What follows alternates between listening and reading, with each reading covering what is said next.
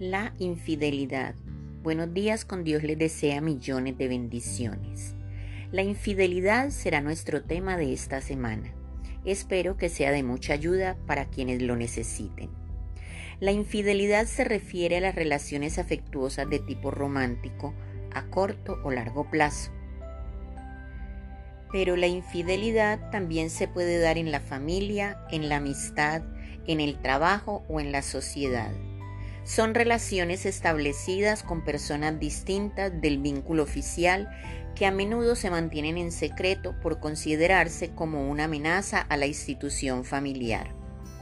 Proviene del latín infidelitas, que quiere decir incumplimiento del compromiso, de fidelidad o falta de esta.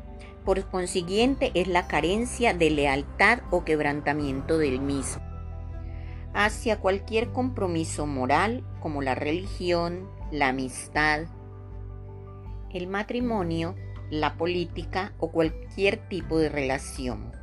El individuo mantiene por lo menos dos relaciones paralelas.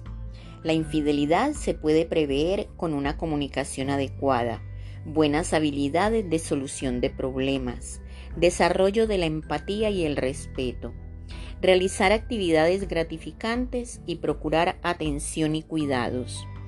Una relación satisfactoria por ambas partes es el mejor antídoto contra la infidelidad, excepto en casos de ciertas patologías de la personalidad en el que la infidelidad y la capacidad de establecer vínculos afectivos se convierte en pura sintomatología.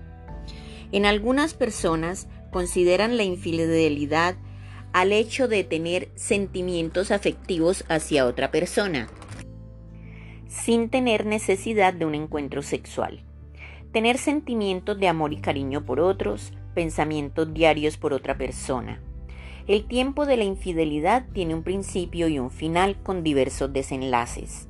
Sin embargo, el tiempo de esta infidelidad no es eterno y las relaciones paralelas no perduran por mucho tiempo o se cansan al tenerlas o se descubren. La infidelidad es la ruptura de una promesa de ser confiables el uno al otro. Es un abuso o mal uso de confianza que se ha depositado en el prójimo o en la relación.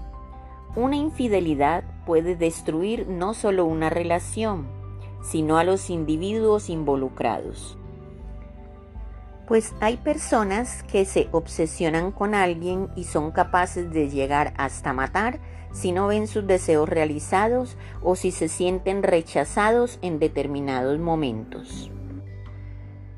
Trae desolación, tristeza, confusión, tormento, celos, inseguridad y baja autoestima.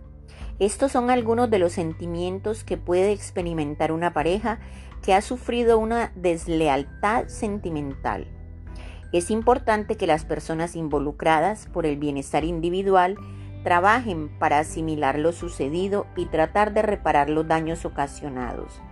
Recordemos que entre cielo y tierra no hay nada oculto y preguntémonos si realmente vale la pena tirar al caño una familia, una relación, una amistad por un rato de placer que Dios los bendiga siempre. Les desea su amiga Saide Naufal.